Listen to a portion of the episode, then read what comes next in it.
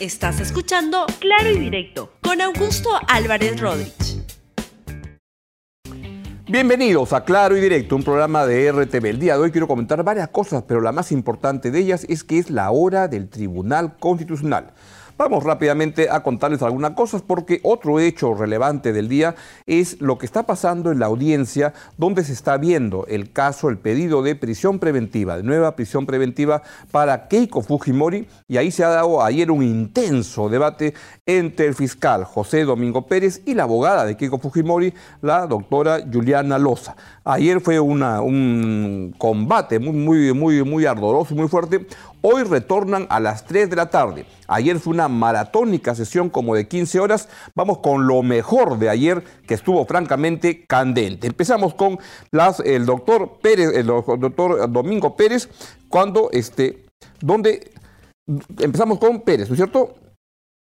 con Juliana Loza primero, donde lo que dice es que lamenta que el fiscal Domingo Pérez se ande quejando todo el tiempo. ¿A qué va mi motivación, señor magistrado? A que esta defensa va a tener que reformular su presentación, la primera presentación que la ha hecho en la totalidad de los 539 elementos de convicción.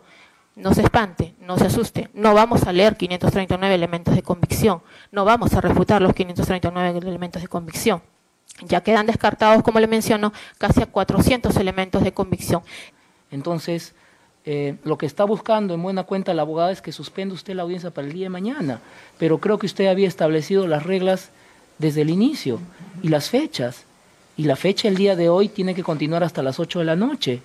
Y yo, señor magistrado, así como usted y probablemente la abogada defensora, he tenido que trabajar no solamente el 25 de diciembre, sino también el 1 de enero. Y yo espero que la abogada pueda cumplir las instrucciones que usted ha dado. Yo no estoy inventando la pólvora. Eso es algo que ya por años venimos litigando de esa manera. Si usted me permite, señor magistrado. Eh, Última es, alegación. suficiente, es suficiente. No, no, he tenido la oportunidad para volver a hacer la, la dúplica respecto a la segunda alegación que ha realizado la abogada defensora, ¿no? A ver, brevemente. Lamentablemente hay un error de, concepto en el sistema que estamos y yo creo que ya la Corte Suprema lo ha establecido. No estamos en un proceso adversarial en donde el juez simplemente va a ser un combinado de, de piedra. El juez tiene una participación en el proceso. La lógica que nos está señalando la abogada defensora tampoco se podría, también se debería dar lectura a, los, a las 200 o 300 o 400 páginas de un escrito de acusación no, señor magistrado. Lo que ha señalado ya la Corte Suprema es de que en este sistema europeo continental es finalmente usted que tiene una actividad o proactividad en el proceso y son las partes finalmente que le suministran a usted la información.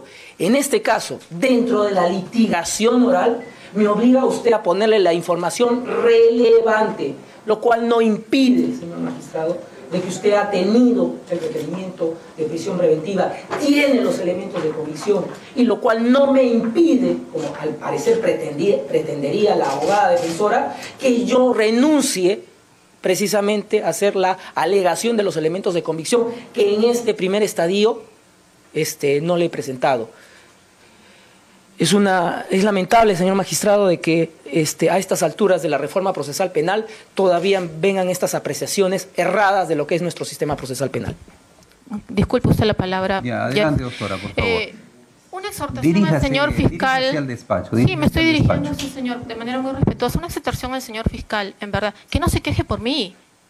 Yo no me estoy quejando yo estoy haciendo pedidos sustentados, que no se queje por mí. O sea, yo ya le he escuchado quejarse, pero le pido respetuosamente que no lo haga por mí. Si yo tengo que hacerle una petición a su despacho, he levantado las manos muchas veces y le he sustentado. Bien, fue bastante ardorosa la sesión. El juez estaba más asado que vendedor de raspadilla en la playa porque la cosa se puso tremendamente candente. Hoy se retoma a las 3 de la tarde la sesión, va a durar de 3 a 8 de la noche, dijeron, y probablemente si es que la cosa sigue, pues se postergue hasta mañana todavía. A la salida de esta ardorosa sesión dieron declaraciones y empezamos con el fiscal José Domingo Pérez, donde lo que dijo es que los jueces ya han dicho que Keiko debe tener prisión preventiva y que se debe ratificar esa decisión. Ha culminado la sesión larga del día de hoy y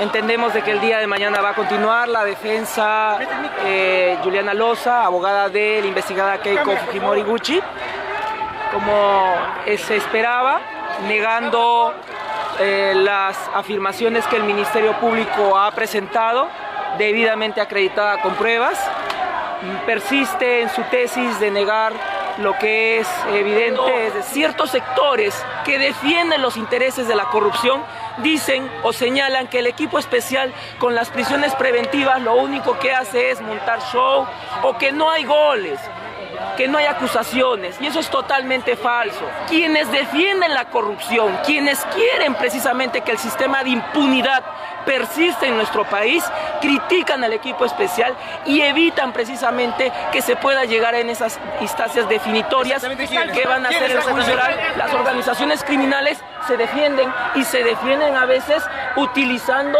las eh, las normas legales para sus beneficios y precisamente para obstruir el desarrollo regular del proceso. Yo quisiera que usted me pueda entender de que definitivamente es una labor difícil la que cumplamos. Cumplimos los fiscales. Sabemos que nos van a atacar no solamente por nuestras familias, nos van a atacar también por nuestros hijos. Y eso es precisamente lo que busca la corrupción. Nos hemos enfrentado a grandes organizaciones criminales. Hemos marcado precisamente un momento histórico en el país. Y lo que están buscando es atacar, desprestigiar, que abandonemos este trabajo que nos cuesta bastante sacrificio. Bueno, y finalmente, yo les agradezco bastante, vamos a continuar con este trabajo difícil, a pesar que quienes defienden a la corrupción y a las organizaciones vinculadas a la corrupción y a la empresa de la corrupción sigan atacando a los fiscales del equipo especial. Gracias. No tengo la menor duda que el fiscal José Domingo Pérez, junto con los otros fiscales, cumple un importante papel.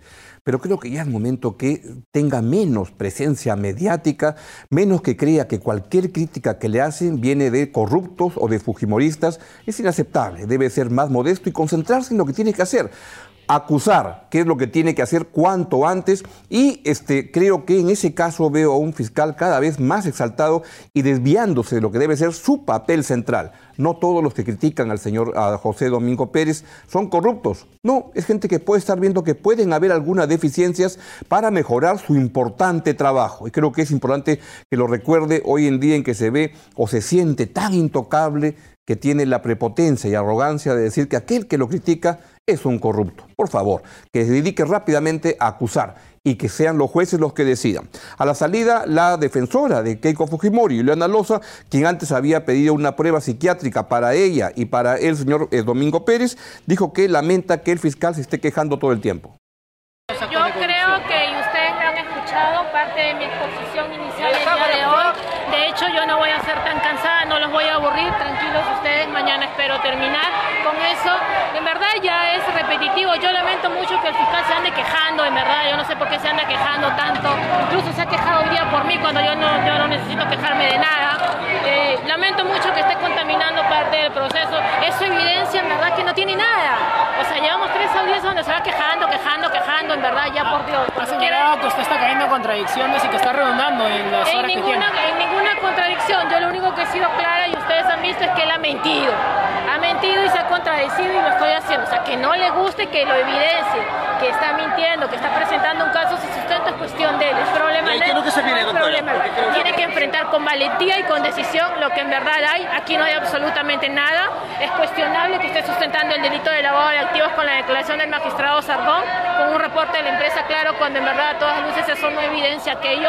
Y yo espero en verdad que el señor juez, con lo que ha escuchado el día de hoy, con lo que va a escuchar mañana de parte nuestra, sepa tomar una decisión acertada. Le hemos expuesto de manera concreta todas las mentiras, todas las arbitrariedades e inconsistencias del señor fiscal. mañana qué punto Mañana vamos le a tocará? continuar, vamos a continuar porque el señor fiscal ha el juez decida lo que deba decidir de acuerdo a su criterio, luego de escuchar al fiscal y a la abogada defensora.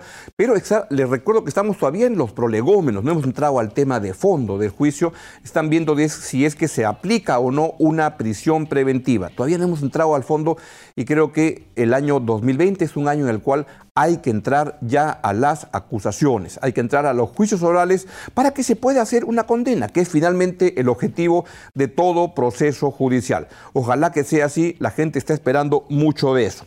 En un contexto además en el cual hay una gran desconfianza con respecto al sistema judicial en su conjunto en el país y ayer se inauguró el año judicial, como le llaman, con muchos discursos, mucha pompa, pero se espera que esto comience a mejorar. Se ha formado también la Junta Nacional de Justicia. Hoy nos enteramos que habían dos miembros que han sido elegidos que ya tienen sus audios con el uh, ex juez uh, César Inostroza que se pongan a trabajar y tienen que trabajar en muchos casos porque lo que escucho por todos lados es que la corrupción está hoy peor de lo que estaba hace un año, que ya se imaginan lo que era hace un año con todas estas joyitas de los cuellos blancos y estos jueces impresionantemente impresentables. Vamos ahora a otro ámbito de la justicia, porque hace muy pocos minutos juró al cargo de presidenta del Tribunal Constitucional la doctora Marianela Ledesma. Es la primera mujer que es elegida presidenta del, presidente del Tribunal Constitucional.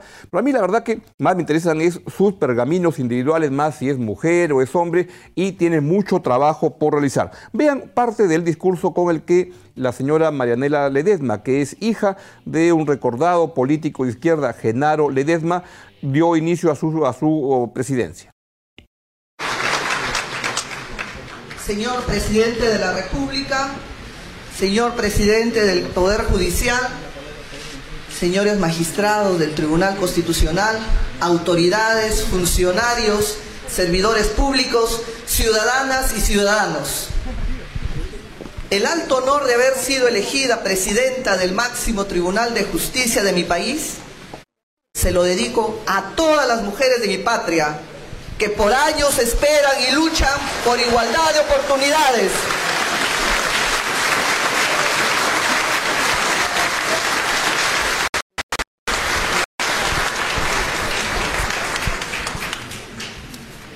También se lo dedico a los seres humanos más pobres y de todas las culturas, de todas las lenguas, de todos los lugares más inhóspitos y desconocidos por la mayoría de nosotros y que siguen esperando inclusión y afecto social en nuestro país. Tengo la experiencia judiciales y muchas veces mueren estos en el intento. Todo esto es indignante y ante ello el Tribunal Constitucional debe seguir expediendo sentencias, recurriendo a la técnica de declarar estado de cosas inconstitucional, como ya lo hizo en los casos que he citado. ¿Para qué? Para hacer que los mandatos busquen restablecer la capacidad institucional de la administración pública en la protección de los derechos fundamentales. Es verdad que hemos avanzado, pero subsisten ciudadanos y Bien, el Tribunal Constitucional se ha convertido en un escenario crucial de la, um, de la, trayectoria y la política peruana y en las próximas semanas deberá tomar una decisión crucial que creo que es la más importante que ha tomado el Tribunal Constitucional en sus 30 años o un poco más de vida que es el fallo que tienen que dar con respecto a la decisión del presidente Martín Vizcarra de disolver el Congreso luego que le negaran la cuestión de confianza que había solicitado. Lo que hay es una demanda puesta por el presidente de la Comisión Permanente y no del Congreso, como siguen emitiendo desde el Congreso las notas de prensa que dicen el presidente del Congreso, Pedro Laechea, ya no es eso, es presidente de la Comisión Permanente. Él, a título personal, ha presentado una demanda ante el Tribunal Constitucional, donde dice que la disolución del Congreso fue inconstitucional. Eso es lo que debe fallar, debe decidir el Tribunal Constitucional en los siguientes días, en lo que, insisto, puede ser la decisión más importante que tome, que haya tomado esta entidad en sus más de tres décadas de vida. Lo que se especula, bueno, lo que ya está claro es que el fallo que tomen no tiene nada que ver con respecto al proceso electoral. Lo que decidieron, lo que anunciaron el primer día es que la elección sigue su curso. Entonces van a dar un fallo con respecto a la constitucionalidad de una decisión, aunque les parezca un poco enredado, es así. Que al margen de cuál sea el fallo del TC, la elección sigue su curso. Pero lo que está en juego es si es que el TC dice que la decisión de Vizcarra fue constitucional o no. Y vean la implicancia que puede tener esto, es que es bien muy grave, porque si es que el, el TC llegara a determinar que la decisión del presidente Vizcarra no fue apegada a la Constitución, lo que van a dejar ahí es dando vueltas un elemento que seguramente van a querer aprovechar algunos en el Congreso para que para vacar al presidente Vizcarra. Creo que es por ahí por donde va la cosa. Otros creen que lo que va a hacer el Tribunal Constitucional es decir que fue una situación enredada y que da algunas recomendaciones para que a futuro queden más claras las cosas de cuando se vuelva a presentar un impasse político como el que hemos visto pero lo que está en juego es muy importante e insisto, e insisto, es el fallo más relevante que va a tomar el Tribunal Constitucional en quizá toda su historia. Dos puntos con los que quería cerrar el programa, y uno es, este, está muy bien acá en este programa, he dado cuenta sistemáticamente de hace mucho tiempo de la hostilización que está sufriendo la periodista Paola Ugaz por parte de gente allegada al sodalicio para, al sodalicio para este, para amedrentarla, para que no siga con sus trabajos y la andan llenando de juicios. Al final del mes, hacia el 30 de diciembre, volvió a caerle otra demanda, le han aplicado cinco demandas en lo que va del año y en ese contexto han habido pronunciamientos de muchas entidades, desde el, Instituto Prensa y Sociedad, desde este, yo en este programa, en mi columna, editoriales en muchos medios. Hoy ha, aparecido un comunicado de la Sociedad Interamericana de Prensa, que es un comunicado también importante, donde expresa preocupación por las continuas acciones legales contra la periodista peruana Paolo Gas y ha deplorado la utilización de demandas judiciales para amedrentar y desalentar a periodistas, así como sigue abogando a favor de la despenalización de los delitos de, eh, contra el honor en el país. Pues hay que hacer notar que Paolo Ugaz no está sola, que todos los periodistas o casi todos los periodistas estamos junto con ella para defenderla en su derecho a informar y que no, a que no usen el sistema judicial para amedrentar, para meterle miedo a periodistas, para impedir que sigan investigando. Paolo está preparando un libro muy importante sobre las finanzas del sodalicio y parece que eso tiene nerviosos a, nerviosas a algunas personas. Vamos a estar muy atentos en este caso, como lo hemos estado desde hace mucho tiempo. Finalmente, para salir un poco del plano local y ver lo que pasa afuera, y lo que pasa afuera es tremendamente malo, porque el día de ayer el señor presidente de Estados Unidos, el señor Trump, metió un tremendo ataque donde este, murió, fue este, acribillado en ese ataque un líder iraní tremendamente importante que es Qasem Soleimani. Y lo que esto está haciendo prever a muchos es que uno, que esta decisión la toma Trump en el contexto de su campaña electoral para la reelección, pero que esto puede tener una represalia fuerte desde eh, Irán y lo que puede ocurrir en ese caso desde este es que comiencen a ocurrir una escalada mucho mayor que este, genere zozobra en el mundo. Vamos a ver qué es lo que ocurre, pero fue un ataque que ha sido en general considerado como tremendamente prepotente y, parte más de usar la política internacional para fines de la política local. Y eso cuando hablamos de Estados Unidos es que juega con unos juguetes que son tremendamente grandes y tremendamente peligrosos para el futuro de la humanidad. Ese fue el tweet que puso Donald Trump. No hay palabras, solo puso la bandera de Estados Unidos, con lo cual está diciendo claramente qué es lo que quiere y es este no tengo que explicárselo. Es claro hacia dónde va. Está jugando con el nacionalismo en Estados Unidos y usando para eso los peores juguetes que pueden haber. El mundo está en riesgo por la culpa de este de este presidente que está bastante loco, la verdad. Bien, nos vamos ya, hora de irnos y los dejo que tengan un buen fin de semana y se quedan con Libero RTV, donde estuve conversando con los muchachos antes de que entren y me estaban diciendo que iban a conversar sobre los jales que están haciendo Alianza y la U para este año, donde se están armando con tremendos equipos. Yo la verdad que estoy bien contento hasta ahora con el equipazo que está armando Alianza Lima. Ojalá los manejen bien a los muchachos porque me dicen que podrían estar acabando en un box en discoteca porque son un poco movidos, pero si lo saben manejar, bengochea a estos chicos, pues de repente acabamos bien el año. Buen fin de semana, se quedan con libro en RTV. Gracias por escuchar Claro y Directo con Augusto Álvarez Rodríguez. Suscríbete para que disfrutes más contenidos.